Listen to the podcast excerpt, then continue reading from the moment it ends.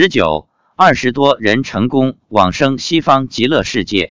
发表日期：二零一零年九月九日。二零一零年三月十三日，因为上午有事，所以吃完午饭稍事休息。我们下午三点才去登山。这天天下着小雨，登山者寥寥无几。还在公路上时，我就问有没有众生。没有。刚走到登山台阶起步处，妻子就说来了。我们便一路持诵大悲咒。我简单的说了几句开示，请众生熄灭贪嗔痴，勤修戒定慧，好好学佛，求生西方极乐世界。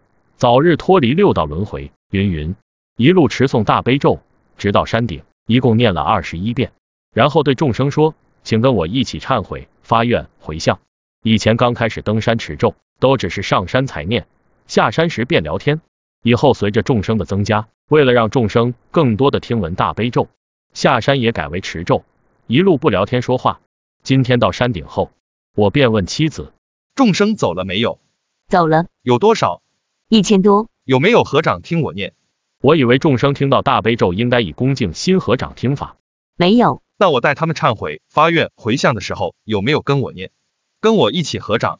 有。后来有众生告诉我们，我们登山时累，他们跟着我们登山也会累。我们没有合掌，他们也不合掌；我们做合掌动作，他们也都跟着做合掌动作。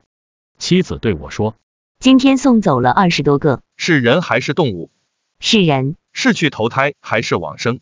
是坐着莲花往生西方极乐世界。